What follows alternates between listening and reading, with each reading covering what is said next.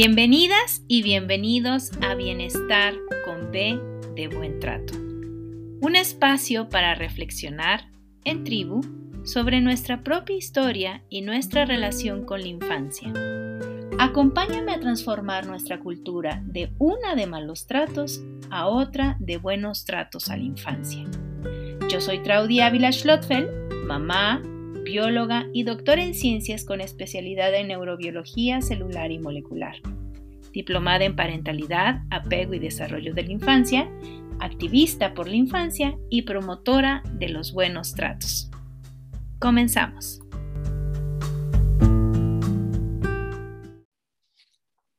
Buen día de viernes, bienvenidas y bienvenidos a Bienestar con B de Buen Trato. Un espacio Ay, un momentito. ¿Qué pasa?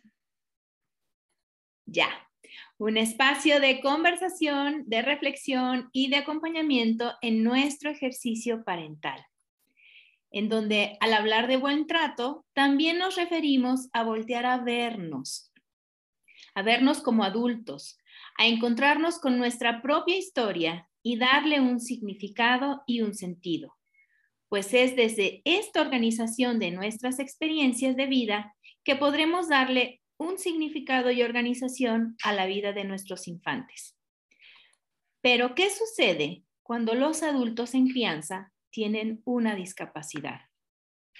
En esa línea, uno de los 17 objetivos del desarrollo sostenible, el número 11, busca que para el 2030 logremos que las ciudades sean más inclusivas, seguras, resilientes y sostenibles.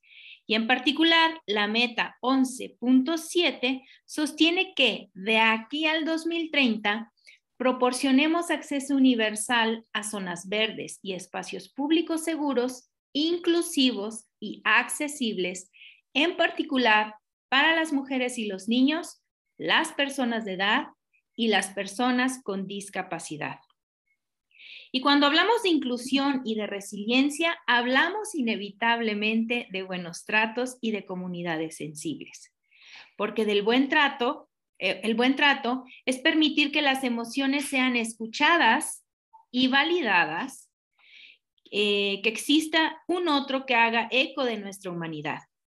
Y si promovemos la existencia de las comunidades sensibles, las personas que experimentamos alguna discapacidad tendremos menos factores de riesgo que afrontar y con ello incluso nuestro ejercicio de crianza puede ser menos cuesta arriba. Y para, para hablar del tema, tengo el honor y el placer de ser acompañada por la psicóloga Jimena Moreno, quien además es una amiga muy, muy, muy querida para mí y y que tiene muchísima experiencia que compartirnos esta mañana de viernes. Bienvenida, Jimena. Ah, eh, Jimena nos va a hablar sobre necesidades emocionales y discapacidad física y mental. Entonces, empecemos. Empecemos a, platicar acerca de tu tema. y, y, justo ayer hablábamos con Lenka eh, sobre el tema de los autocuidados. Entonces tengo dos preguntitas iniciales que me gustaría que nos aclararas, pero antes de eso, preséntate por favor. Pues yo soy igual, Jimena Moreno, soy psicóloga clínica, soy psicoterapeuta, soy mamá de una niña de 6 años y soy eh, superviviente de cáncer desde hace 16 años. Mi ejercicio profesional actualmente es este, dando psicoterapia. Tengo un proyecto que se llama Alma Hanser y me interesa también mucho llevar este tema a, a mujeres que están en sus años como de maternidad y que están pasando por un proceso de enfermedad. Entonces, pues eso. Ok. Y entonces, acompañas a familias de manera virtual y presencial, ¿verdad? Sí.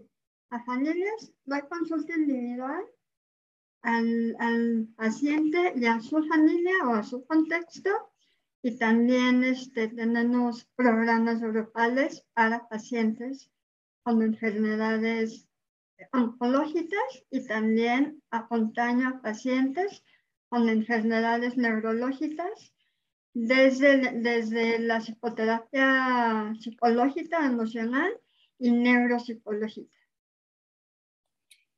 Oye, yo me acuerdo que además tú tienes este, una primera carrera ah, del área artística que me encanta eso. ¿Nos podrías compartir?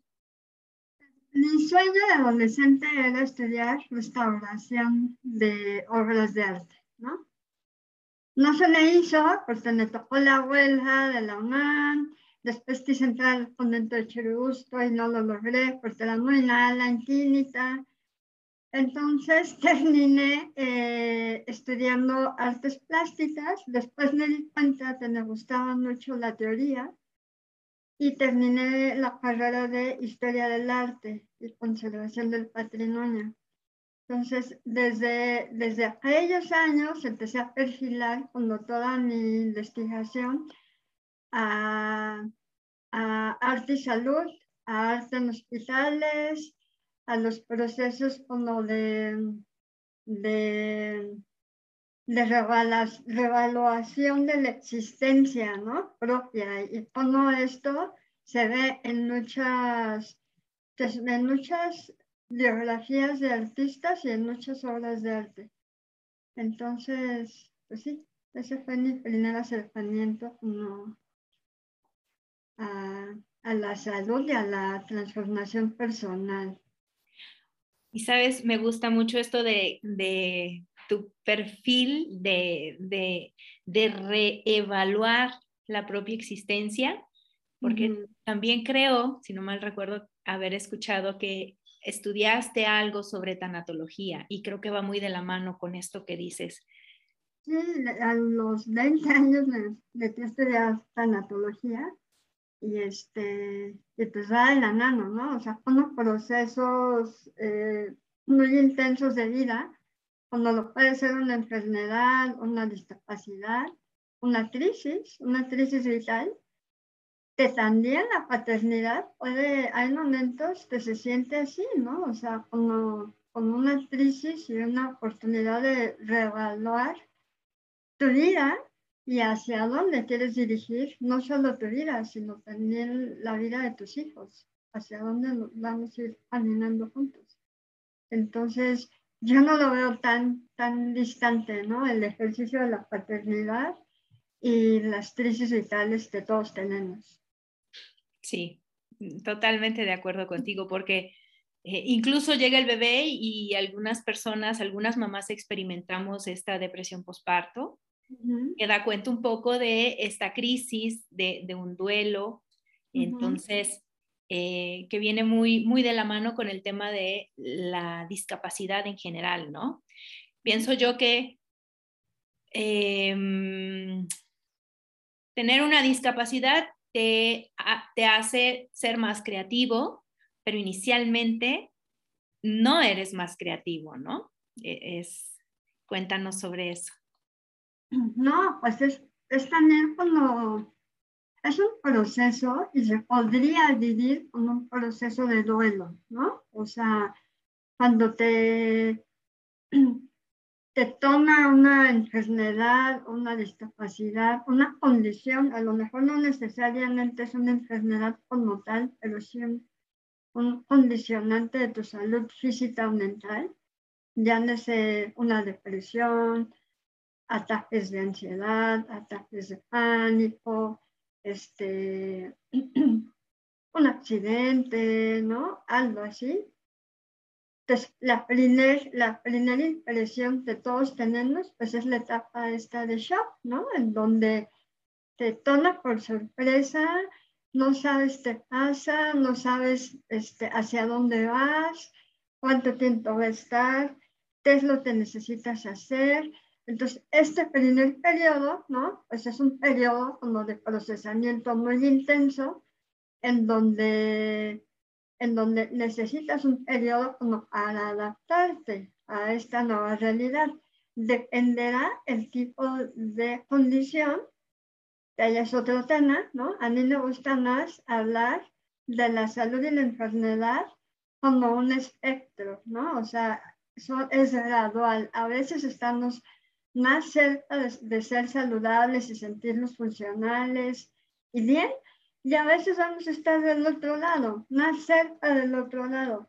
Pero día a día, esta sensación, si somos atentos a nosotros mismos, desde nuestra reflexión, a veces, aún teniendo una enfermedad, un diagnóstico, hay días que te sientes muy bien, muy sano, muy capaz, muy funcional, ¿no? Y al revés, hay días que no tienes, o sea, que no tienes diagnóstico, que estás bien, y te levantas y dices, pero ¿qué me pasa? O sea, no, no, no, no, no puedo pararme, este, y dependerá de otro tipo de condiciones el que tú seas totalmente funcional, ¿no?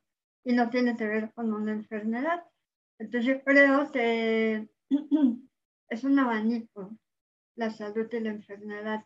Y si tuviéramos esta visión, ¿no? Como más eh, orgánica de, de esto, tal vez nuestra adaptación ante las nuevas realidades, como lo es una enfermedad, un diagnóstico, este, una condición mental, sería eh, fácil, más llevadera y la adaptación también llegaría a más tempranamente. Y en ese sentido creo que casa muy bien en esta última frase que estás diciendo el tema de las necesidades emocionales. ¿Cierto? Cuando yo conocí esto de las necesidades emocionales fue como, wow, ¿no? Claro, o sea, esto de verdad que si todos lo conociéramos, nos haría la vida mucho más fácil. Yo lo conocí estudiando terapia de escenas, que es una, es una, viene de la terapia cognitivo-conductual, pero nació de la necesidad de pacientes con enfermedades, con diagnósticos eh, psiquiátricos resistentes al tratamiento normal, no les ayudaba. Entonces, hay un señor que se llama Jeffrey Young, que empieza, este modelo sale del consultorio, ¿no? De ver qué es lo que le ha servido a sus pacientes más resistentes a sentirse mejor y a salir adelante.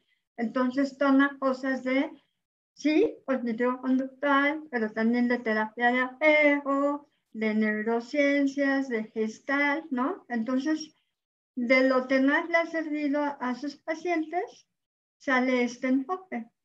Y él pone en la mesa el tema de necesidades emocionales básicas. He visto otros, no, otros dos modelos, pero es, habla de lo mismo, y en donde nos dice que las, las, hay unas necesidades emocionales trinarias básicas, como no pueden ser la luz del sol, el agua que tomamos, el descanso, el alimento. Y si las metemos en este mismo, o sea, al mismo nivel de todo eso, pues nuestra vida cambiaría, ¿no? Porque nosotros pondríamos la misma atención en cómo nos estamos sintiendo de si ya desayuné o ya tomé agua, o ya fui al baño. ¿No? Entonces, empezar a verlo de esta manera es como un cambio totalmente de paradigma y tiene mucho que ver con lo que platicabas ayer con Leta, ¿no? O sea, no es un lujo irte monitoreando y saber cómo estás, te sientes, te necesitas, hoy te necesito, ¿no? Y no solo pensar ¿Qué necesita mi hija de seis años, no? Que hoy tiene tos, o entonces hoy no fue a la escuela y está triste. Pero también yo te necesito. Entonces es como todo el tiempo estar, eh, sí o no, papás, pensando en, en nuestros hijos, en qué necesita, y dependerá la edad, como la necesidad que se va desarrollando. Ahí voy.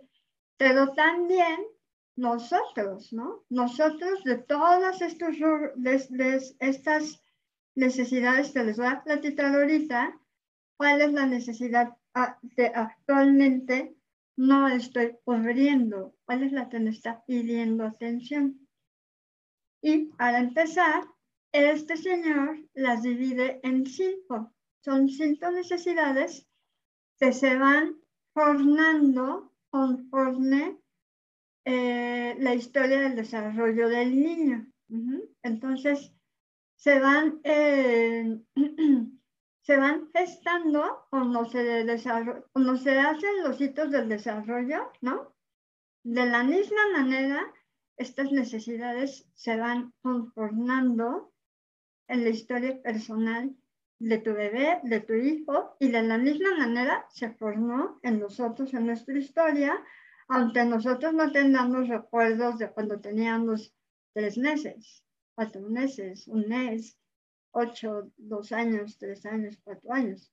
Pero fuimos un bebé de esa, de esa edad que tuvo necesidades y que nos fueron formando estos patrones de satisfacción o no satisfacción de estas. Y se las voy a mencionar. La primera es conexión y aceptación. Las voy a mencionar ahorita todas juntas y ya después vamos tocando temas.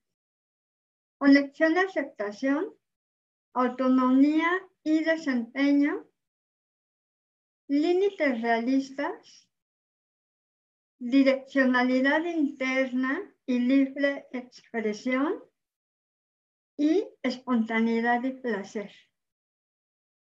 Estas cinco tienen sus otras cinco contrapartes, ¿no? O sea, si no logro tener conexión aceptación, pues voy a empezar a sentirme desconectada y rechazada. La siguiente, si no tuviera autonomía y desempeño, te va a pasar, te voy a tener un déficit, un deterioro en mi sensación de autonomía y en la ejecución. Límites realistas se contrapone contra límites deficitarios o, no, o, límites no adecuados. Direccionalidad interna es, sería la contraparte, la necesidad de tener, dirigiendo nuestras necesidades hacia las de los demás, no hacia las propias. Y la última, que es espontaneidad y placer, es la de sobrevigilancia e inhibición.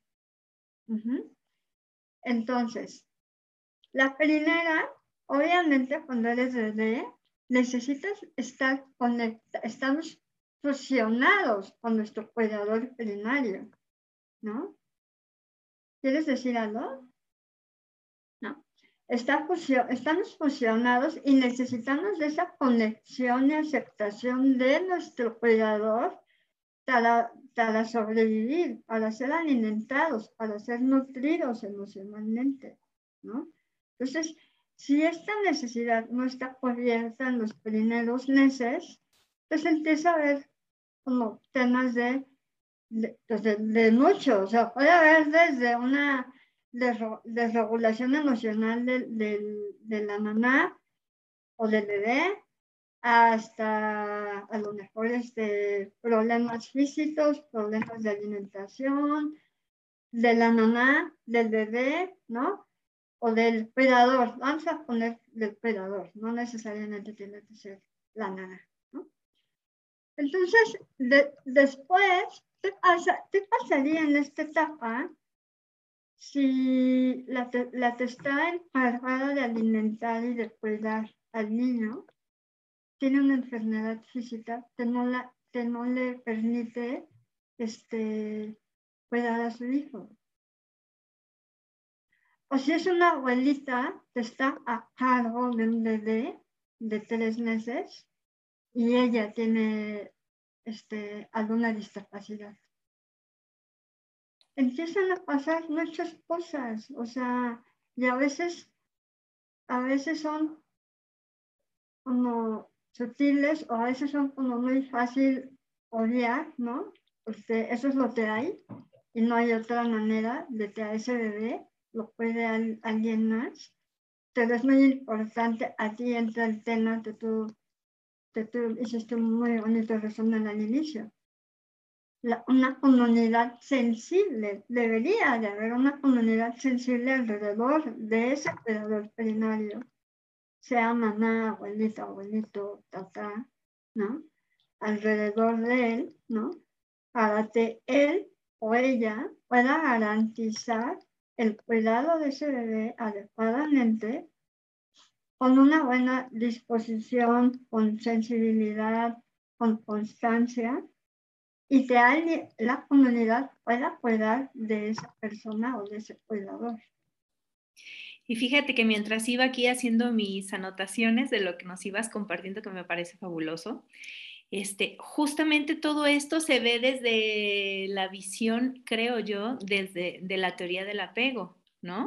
O sea, empatan, no soy experta en teoría del apego, pero me parece que empatan mucho cada una de, las, cinco necesidades básicas emocionales que, que, plantean, ¿no? Porque justo en, el tema de la teoría del apego es qué necesidades se han em, logrado satisfacer en el, en, el, bebé, en el menor, y qué necesidades no se han eh, logrado satisfacer, y en base a esta, a esta mm, balanza es que se va organizando eh, eh, los modelos operativos internos de ese niño, ¿no? Exacto y qué es lo que va a esperar después del mundo y cómo va a establecer sus relaciones. Y al final, eh, hablabas tú, me gustó este, este ejemplo de, de, una persona adulta de edad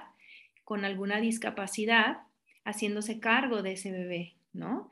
Y en, esa, en ese contexto, ese bebé va a empezar a organizar todos sus circuitos cerebrales, va, por ejemplo, ya sé que no puedo esperar que me atiendan con, no premura, sino en contingencia a lo que yo solicito. y parece, perdón. A tiempo, ¿no? Exacto, a tiempo. Entonces, em, parece que no es importante, pero es sumamente importante porque en este primer año y cachito, dos años de vida de este bebé, es donde se va configurando cómo es el mundo qué espera el mundo de mí y qué puedo yo esperar, ¿no? exacto, sí, justo eso, ¿no? Justo. Y, y, también intervienen, o sea, se está gestando el mundo interno de ese bebé, de esa persona, ¿no? Pero también se está creando no solo, no solo bajo la condicionante de una discapacidad, enfermedad o condición, sino que esa persona, ese cuidador, ya tiene un mundo interno que tiene este, modelos de interpretación del mundo de la vida y de él mismo.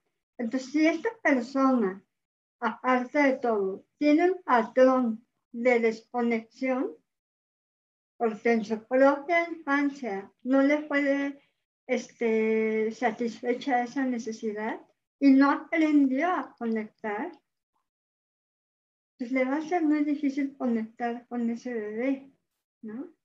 Entonces, por eso es muy importante, o sea, invitamos a, a, todos los que están cuidando de alguien, casi todos estamos cuidando de alguien, aunque no tengamos, o no tengamos hijos, te hagamos un ejercicio de reflexión de nuestra propia vida, ¿no?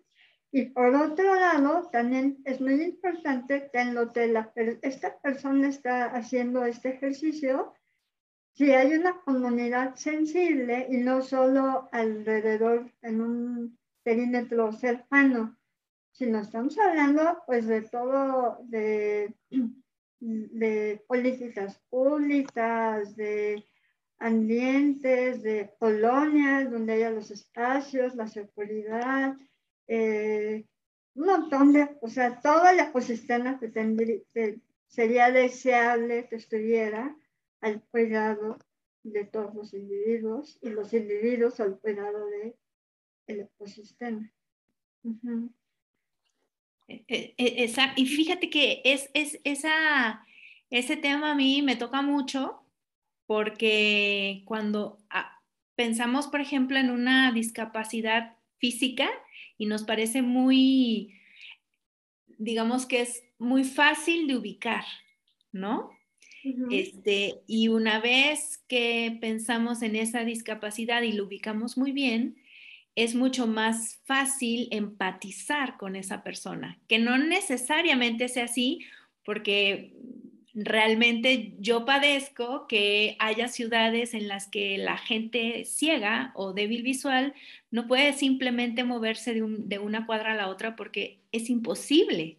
Esta ciudad es un ejemplo, las, las calles son las banquetas son súper irregulares, las losas que hay en, el centro de esta ciudad, este, vas caminando y pum, te puedes resbalar. ¿Y eso cómo lo, vive una persona con discapacidad visual? Pero pese a que es relativamente fácil ubicar y empatizar con estas personas, que ves a alguien que quiere cruzar, que lleva un bastón y lo ayudas a cruzar, que no siempre sucede, este, eh, en el caso de las discapacidades mentales, no resulta tan fácil o tan sencillo, uno, eh, tenerlas en el radar, dos, aceptar, o sea, aceptar a esa persona, es decir, eh, siempre es, ay, te estás haciendo la no sé qué, ¿no? Este, o si un niño tiene, por ejemplo, autismo, siempre, ay, es que ese niño y eh, miles de etiquetas. Y al final, eh, no solo no las tenemos en el radar, además no las aceptamos y sobreexigimos, ¿cierto? Y entonces ahí, ¿cómo, cómo, cómo se vive la discapacidad con una mamá o un papá, por ejemplo, que tiene depresión mayor? Sí, totalmente, ¿no? por eso, por eso es tan importante como hacer, sensibilizar sobre la salud mental y pienso que la pandemia nos está ayudando, no sé si nos está como empujando para más, ¿no? Porque pues hay una pandemia de depresión y cada vez vamos a tener que ir aceptando esta, estas condiciones y entendiéndolas, ¿no? Y sí, justo, ¿no? O sea, familiarmente es muy difícil aceptar un diagnóstico psiquiátrico, es muy difícil familiarmente apoyar al paciente, es muy común que si un paciente está tomando medicamento, le digan, no, este, eh, eso te va a hacer daño, te vas a hacer dependiente, eh, mira, mejor haz esto, mejor, este, como si fuera voluntario, ¿no? El no tenerlo, ¿no? Y muchos pacientes dejan la meditación por el bombardeo familiar contra el tratamiento farmacológico. Y el tratamiento no farmacológico, que es terapia, pues tampoco, tampoco tiene el apoyo suficiente. Es pero, pero claro, no estamos acostumbrados a dedicarnos ni una hora a la semana para pensar en nosotros. Y es más, es más peor visto pagarle a alguien, ¿no? Que solo te escucha para, para, para ver cómo, cómo estás, ¿no? Y ver hacia dónde vas y si hay algo urgente de, de atender, ¿no? Entonces, el apoyo social no hay una comunidad sensible hacia la discapacidad este, física, no, mental, ¿no? O del estado de ánimo, que sería un trastorno del estado de ánimo con una depresión. Cierto. Y, fíjate que ahí me, me, llamo a los recuerdos algo que tú dijiste. Eh, y, quisiera preguntarte, ¿ser funcional significa bienestar? No, no. Hay gente muy funcional que tiene, que puede tener una patología física o este, psiquiátrica y hay gente muy funcional con mucho sufrimiento interno. Y que por no dejar de ser funcional, mantienen este sufrimiento interno. Entonces, la neta no es ser funcionales. La neta tal vez ni siquiera sería sentirme bien. Tal vez la neta sería encontrar la manera de irme revisando constantemente, o sea, hacer un ejercicio constante, a lo mejor si no puedes diario, pues no pasa nada, pero sí constante de cómo me estoy sintiendo. Y estas cinco necesidades nos ayudan como a ir balanceando, ¿no? O sea, me siento, siento que soy capaz, que sería la segunda necesidad, ¿no? O sea, me estoy sintiendo conectada, la gente te, le interesa estar conectada. Sí, no, por qué, a lo mejor es un tema del otro, a lo mejor es un tema mío, ¿no? Ir haciendo ajustes. Después, ¿me, estoy sintiendo capaz? Pues estoy sintiendo que puedo hacer mi chanda bien o no, ¿no? Y ahí ir como gestionando. Pero es un tema de emocional, no de ejecución perfecta. Es, es, son nuestros modelos internos los que nos están reforzando cuál necesidad necesita ayuda. Y hay un montón de maneras creativas para irla satisfaciendo. La tercera, ¿no? Que son los límites. Me estoy, me estoy, eh, estoy autolimitándome yo lo que debo de autolimitar Estoy poniendo límites realistas a la gente con la cual convivo. Necesito poner más límites o necesito ser más flexible.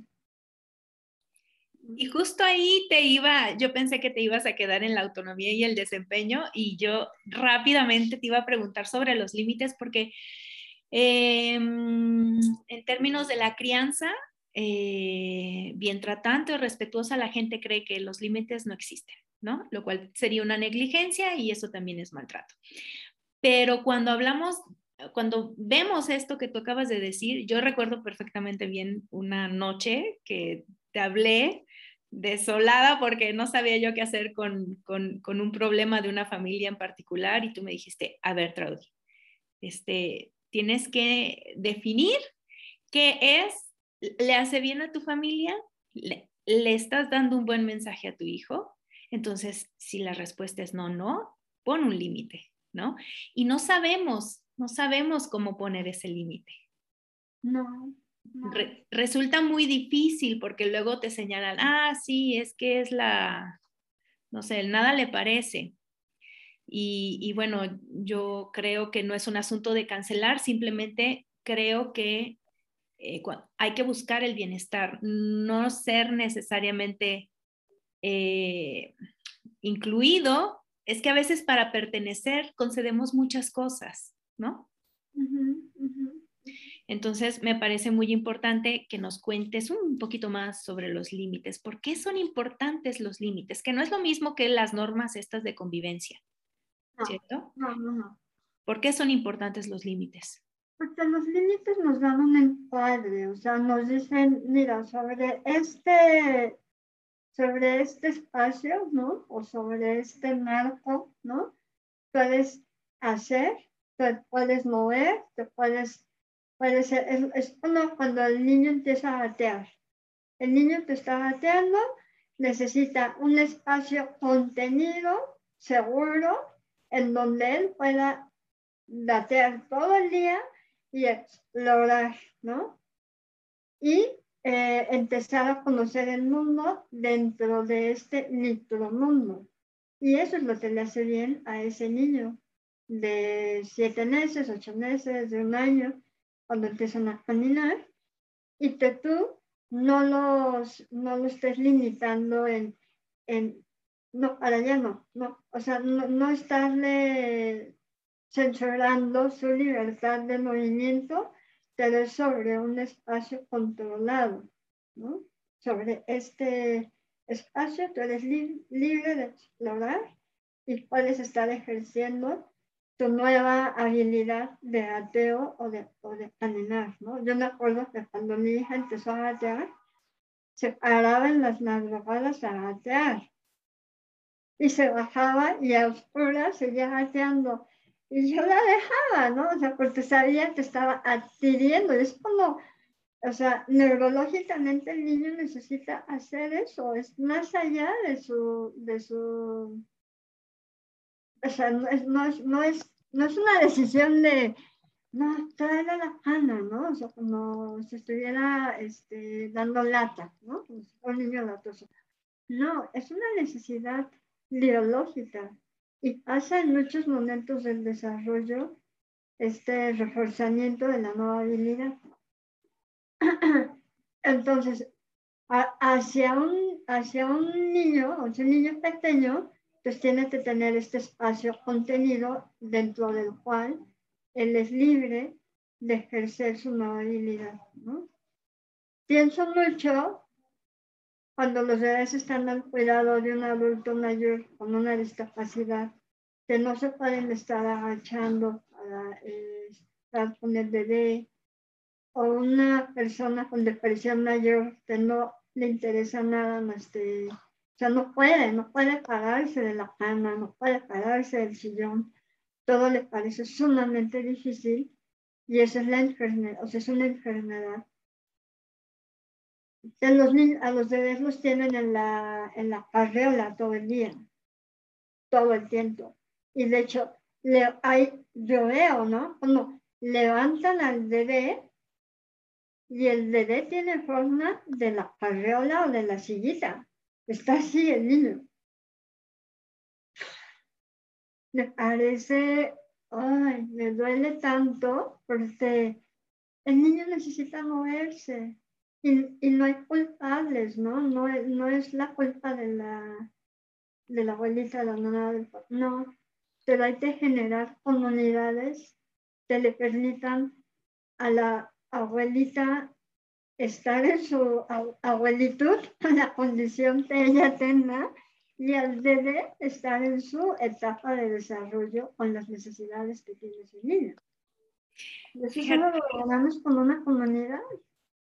Sí, antes de, ir al, tema, dejarte continuar con, esto de la comunidad que apoya, que, que sostiene, que acompaña, que está pendiente y que empatiza, ojalá y en algún momento lleguemos a esos, a esos, a ese ideal, ¿no? Pero ah, mientras te escuchaba y quería anotar, em, me vino a la mente una, una charla que vi de un eh, neurocientífico que está en el Instituto de Fisiología de la UAP que se llama, el doctor es, ay, híjola, se me fue, pero se apellida Eguíbar. Este es un doctor muy famoso y se me acaba de olvidar el nombre, pero bueno, lo traigo a colación porque él hablaba sobre la neurobiología del miedo y puso un ejemplo que me gustó mucho para, para ahorita que, lo estás diciendo, me gustó mucho para eh, traerlo a colación. Él decía, bueno, si a mí me ponen a caminar en, una, en una banqueta que tenga 30 o 60 centímetros de ancho sobre el piso, yo con los ojos cerrados seguro inicio y termino sin ningún problema, muy seguro de que no me va a pasar nada. Pero si yo esa banqueta la subo a una altura de 10 metros, eso que yo podía lograr a nivel del piso, ahora es imposible para mm. mí realizarlo. Y, y, me quedó en la mente porque justo tiene que, pienso yo, que se puede utilizar para que la gente entienda el tema de la discapacidad en la crianza, ¿no? No es lo mismo para una mamá que tiene, así como la describes, que el niño está llor y llor y la mamá no puede ni con su vida. Este, y la gente dice, ay, mira, qué floja mamá, ¿no? Y, no nos ponemos a pensar que a lo mejor esa, esa mamá tiene un problema y que hay que ayudarla. ya vemos mamás que pese a una condición, y también lo asocio con el ejemplo, porque le preguntaban, bueno, doctor, ¿y qué sucede con esas personas que eh, ponen una tabla en edificios súper famosos y altísimos y se ponen a atravesarlo. ¿Y cómo le hacen para sobrepasar ese miedo, esa activación de la amígdala que le dice no, no, no, no, no pases? ¿Cómo le hacen para hacerlo? ¿Cómo le hacen los corredores de autos? Y entonces él decía que toda la, la región cortical se encarga de hacer evaluación y evaluación y dice, ah, que yo creo que le hace falta un poco de la teoría del apego. este, pero bueno, él no sabe de esto. Pero bueno, eh, al final de la evaluación decide, sí lo puedo lograr, porque al final recibo eh, eh, neurotransmisores que me hacen sentir así como muy, muy elevados, ¿no? Y entonces viene a colación porque existen o existimos algunas mamás que pese a condiciones muy severas, por ejemplo, una depresión mayor crónica, hacemos el trabajo de ser mamás como podemos y pese a que sentimos una losa encima, un edificio del Empire State encima, aún así vamos a cuestas y logramos organizar la experiencia de nuestros hijos, ¿no? Entonces, yo por eso decía, ser funcional es tener bienestar, y, definitivamente eso que tú decías, no, porque es negar nuestras emociones, es negar nuestras condiciones y sacar energía y, y, vivir con todo y el cortisol en el cuerpo, con todo y esas hormonas que nos hacen sentir mal, sobrepasarnos, sobreexigirnos para estar bien para los demás. Y esto me lleva, perdóname, a algo que aquí decías sobre la direccionalidad interna, que recuerdo que es algo así como el locus de control externo o interno, ¿no? Este, cuando, cuando los patrones son satisfechos, la direccionalidad del control está en ti, ¿no? Cuando no son satisfechos es complacencia, ¿no? Los demás me hacen.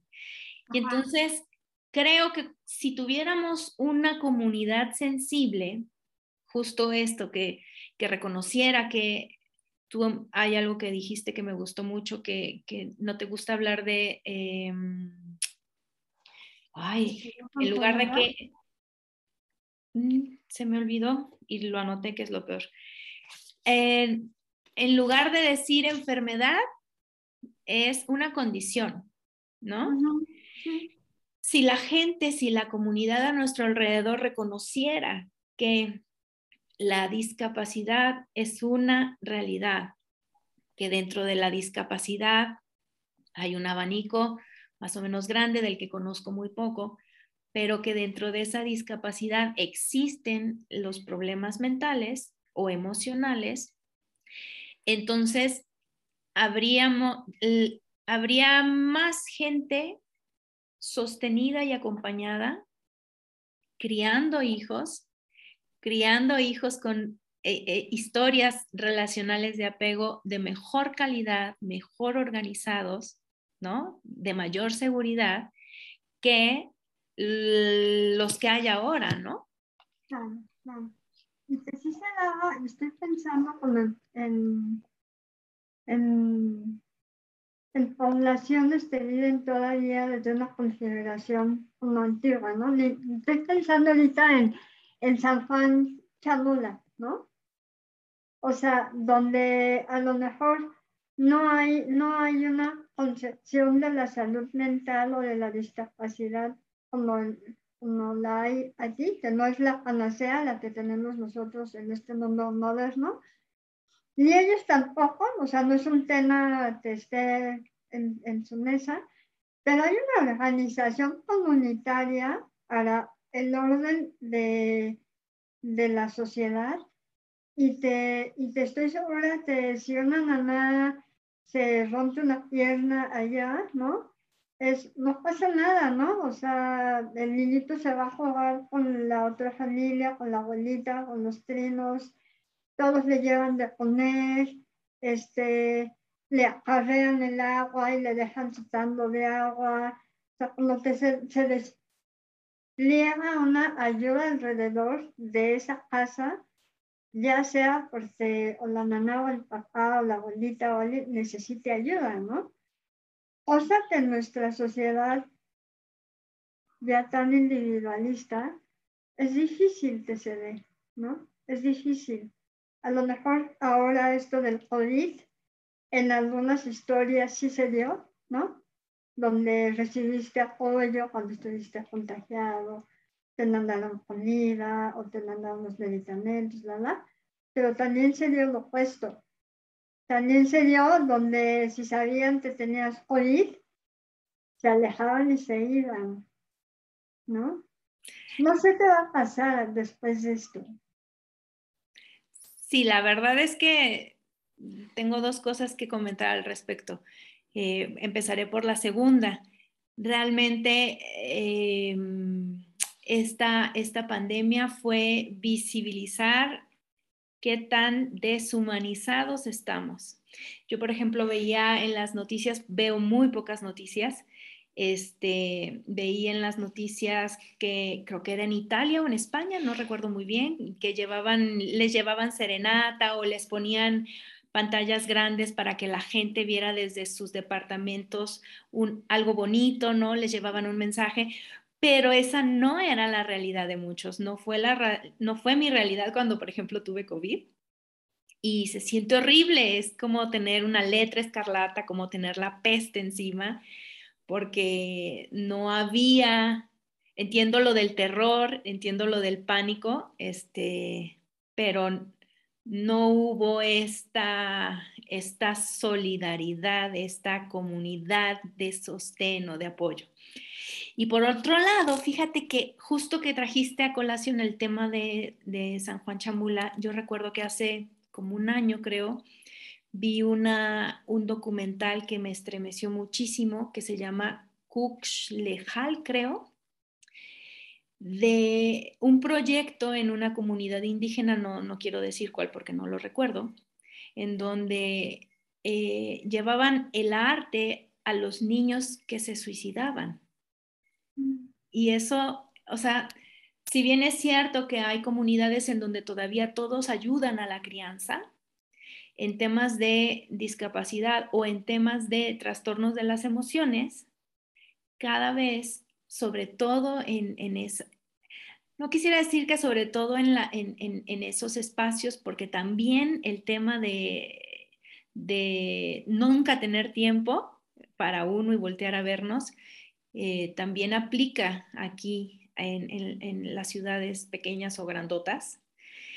Eh, pero esos niños, adolescentes sobre todo, viven tan, tan, tan solos.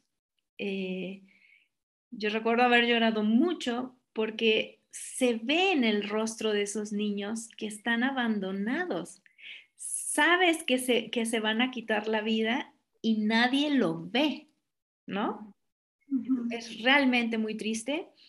Entonces, si bien es cierto el tema de, eh, que en esas comunidades hay, eh, hay todavía esto de te traigo el agua, te comparto, eh, no sé, de mi cosecha de maíz, no te preocupes si no la puedes cosechar porque te lastimaste y yo sé que estás criando, te traigo, ¿no? Pero también es cierto que no todos, o yo creería que muchos en, el planeta Tierra, eh, no reconocemos esas necesidades básicas emocionales y que de ahí viene esa desconexión que nos lleva a esta condición de la vida no tiene ningún sentido, ¿no? Sí, sí, sí. Estoy cada una de estas necesidades referiría como su propio espacio, ¿no? Porque de, de cada una de las necesidades salen un sinfín de temas bien importantes.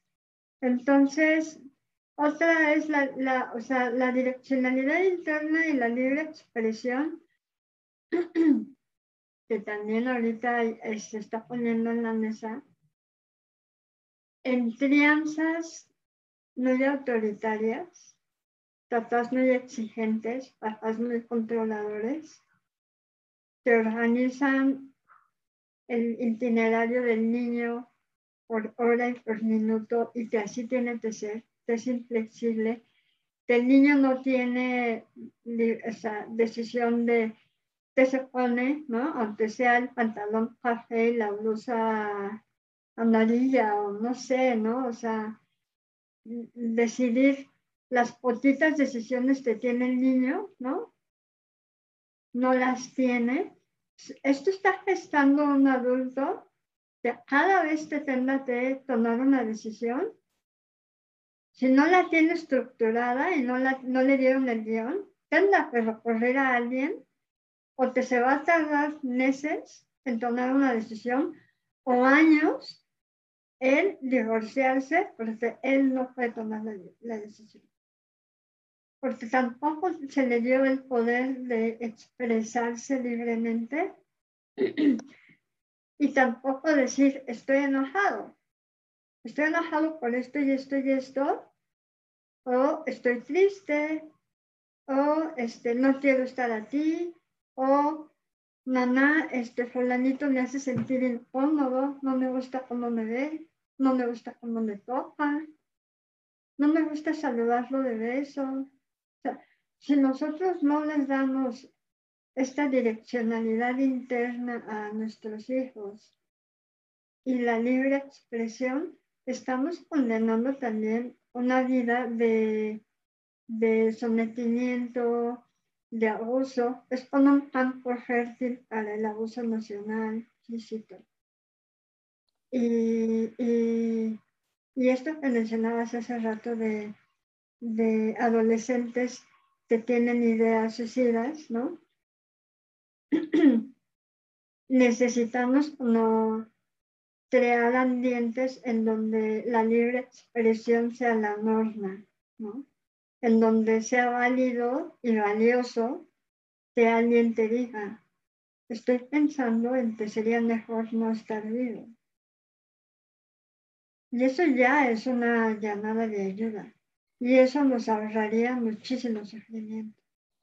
Sí, y bueno, no, no por nada eh, tener eh, un derecho de los niños, niñas y adolescentes es justamente este, tener el derecho de decir lo que piensas, derecho de opinar, porque es base de la salud mental, ¿cierto? Y entonces ya vi que ya llevamos casi una hora y a mí me encanta este tema porque me toca por muchos lados, pero quisiera yo como mm, intentar eh, redondear. Las necesidades básicas emocionales son básicas porque necesitan estar ahí. Hay que visibilizarlas, hay que nombrarlas, hay que expresarlas, hay que escucharlas y hay que validarlas, ¿cierto? En la medida en la que seamos capaces de hacer esto, el individuo se va forjando de una manera más saludable que otra. Criar en condiciones de discapacidad puede ser muy cuesta arriba. Por el ejemplo, Eguíbar Soto se llama, no, eh, Enrique Soto Eguíbar creo que se llama el doctor, o Eguíbar Soto. Ya no me acuerdo muy bien. Bueno, este, este doctor hablaba justo de este ejemplo para hacerlo más, más claro y es el que estoy ocupando yo para el tema de cómo vive un adulto eh, desde su discapacidad el, el ejercicio de crianza. No es lo mismo caminar en una banqueta de 60 centímetros que 60 no es esto, es como, no se alcanza a ver aquí, pero incluso 30 centímetros, que son esto, no traigo aquí la regla, pero más o menos esto, que todos podemos, estoy segura de que todos podemos caminar en 30 centímetros. Eh, cuando subimos la, altura de, esa eh, de ese mismo ancho de esa banqueta, la subimos a 10 metros, esos 60 centímetros que parecían de risa, ahora representan un peligro ¿cierto? En esas condiciones de discapacidad en donde todo es muy cuesta arriba, hay forma de hacer que la discapacidad no sea la, la banqueta de 60 a 10 metros de altura. Pienso, por ejemplo, las personas ciegas o con una discapacidad visual, débiles visuales, por ejemplo, pueden criar sin estar con el pendiente de un bebé que, no habla, que, que, no te puede decir aquí estoy, derecha o izquierda, aunque yo entiendo muy bien que las personas que, son, que tienen una discapacidad visual, sobre todo si es muy al principio o es congénito, van desarrollando otros sentidos, ¿no? Pero pensemos en una mamá que acaba de perder la vista, que ha, que ha vivido eh, siempre la vida a través de, la, de lo que ve del mundo, interpretando lo que ve del mundo, y pierda la vista. Y ahora es mamá, ¿no? ¿Cómo me enfrento a eso? Uno, acompañamiento en el duelo, ¿cierto? Este, dos, una comunidad que valide sus emociones, porque siempre es, ay, otra vez lo mismo, ¿no? y, ya deberías haber pasado esta etapa. Pero resulta que esa persona sigue atascada en la pérdida, la negación, ¿no? Y nos cuesta, es algo que nos cuesta. Pero esa mamá, por ejemplo, puede aprender a portear y es una sensación mágica.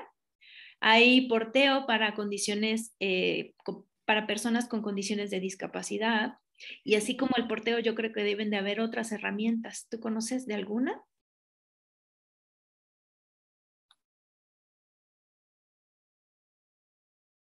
No, pues, o sea, estoy pensando que siempre sería como importante pues acudir, acudir a lo mejor con un profesional que tenga conocimiento tanto de tanto de crianza y desarrollo infantil, ¿no? Desarrollo emocional y que te acompañe en el duelo, ¿no? O sea, me recuerdo cuando yo tuve, este, tuve una cirugía cuando mi hija tenía año y medio, que yo aplacé y en esa cirugía hubo un error médico en la cirugía, le lesionaron un nervio que no tenían que lesionar y quedé con disfagia y disfonía. No me salía la voz, nada, nada.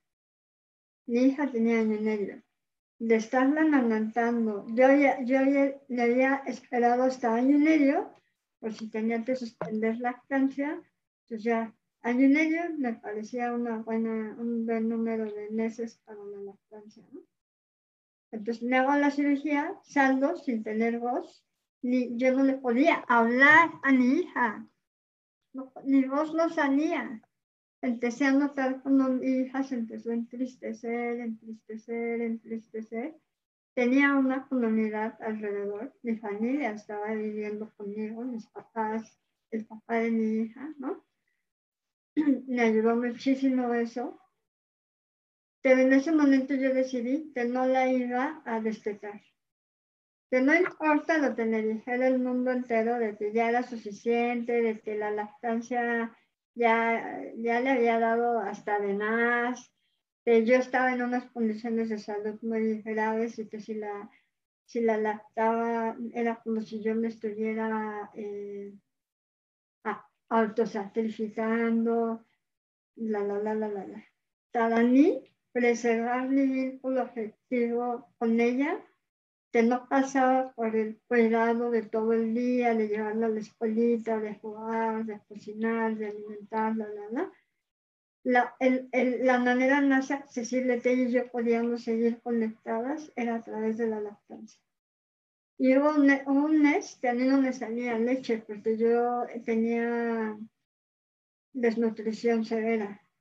No me salía leche, pero yo me la seguía pegando y le echaba gotitas de agua con un gotero para que ella sintiera el sabor de la leche. Después la leche regresó, pero fue la única manera que yo sentía que este, ella y yo podíamos seguir conectadas, ¿no? Y que no iba a generar una alteración mayor en ella y en mí, mí me angustiaba saber esto. Si yo no hubiera dejado llevar por todo lo que el mundo dice, por lo que se esperaba, porque o sea, ya tenía ciertos conocimientos de cuál era la necesidad que ella necesitaba satisfacerle en ella y en mí. Y, y, y, yo creo que cada paso es especial, cada paso es muy particular. A lo mejor para mí en ese momento fue amamantarla con el botero, a lo mejor para alguien es el porteo, a lo mejor para alguien más es este, el colecho, como colecho, ¿no? Depende de la enfermedad que tengas. A lo mejor. Entonces yo creo que cada, familia y cada persona y cada dupla de, de, cuidador va a necesitar invitaciones distintas. Entonces, no podría dar una recomendación como, pero si se me ocurren, haré una lista y te la daré. Pero yo creo que has dicho eh, tres cosas que en, términos de esta eh, crianza respetuosa se promueve. Y creo que cualquiera de las tres, y que se puede agregar más en términos de la necesidad de la diada, eh, son una buena recomendación. Portear, acérquense a una asesora o educadora de porteo, las hay. Este, Mm, yo soy una, pero no me atrevería a dar alguna recomendación. Hay gente, pocas, pero las hay, hay gente que se especializa para asesorar a familias con necesidades, digamos, especiales, ¿no? Este, mm, en términos de lactancia, hay muchísimas asesoras de lactancia, hay muchas consultoras internacionales eh, certificadas internacionalmente en lactancia materna que pueden resolver ese tema de eh, el vínculo a través del amamantar a tu cría. Y el colecho también hay profesionales del sueño infantil este, con quienes se pueden acercar en caso de que tengan, sean adultos cuidadores en condición de discapacidad. Entonces, yo creo que has dicho, digamos que los fundamentos con la reserva, con el, la anotación de que no es una cosa, no es una varita mágica. A lo mejor inicias el porteo y te frustra y eso es estrés y te desconecta más, ¿no? Este, la lactancia es muy dolorosa, este, o XY, y, y resulta ser más contraproducente seguir amamantando. Entonces yo creo que lo, ideal es acérquense a, un profesional en, el tema, como tú lo mencionaste al principio de, esta última intervención, pero eh, lo más, algo que fue súper importante, creo, en tu proceso fue la presencia de la familia que te ama incondicionalmente y que por añadidura ama a tu hija, ¿no? Y entonces esa gente busca lo mejor para ti. Nos podemos equivocar, pero generalmente eh, buscamos lo mejor para, para los seres que amamos y por eso el llamado es a seguir tocando puertas, para seguir gestando esta comunidad sensible, porque una familia con uno o dos integrantes en condiciones de discapacidad son esta familia que tiene que atravesar la banqueta de 60 centímetros a 10 metros de altura. Así que, pues, muchísimas gracias por acompañarnos. Jimena, además, cada diciembre este, hace unas cosas maravillosas. Este, así que si, tienen ahí oportunidad de irse a hacer un, una visita, creo que es Shimodi, ¿verdad? Sí. X. No sé si esta edición no lo vaya a hacer, porque ya tendría todo hecho. Pero, pero sí, lo publicaré en caso de que se me ocurra hacer mis cositas. Sí, es que el arte y la psicología em, son perfectas en ti. Muchísimas gracias por acompañarnos, gracias por compartir tu, tus experiencias, tus saberes, tus conocimientos. Gracias por esa forma tan organizada de entregarnos la información. Yo aprendí muchísimo. y espero que quienes nos hayan acompañado esta hora hayan tenido alguna información que les resuene, que los lleve a la reflexión, porque a través de la reflexión llegamos al bienestar. Ese bienestar que se escribe con B de buen trato. Muchas gracias, Claudia. Gracias, gracias a todos. Buena tarde y nos vemos en la sesión de hoy a las siete y media por eh, en vivo a través de YouTube.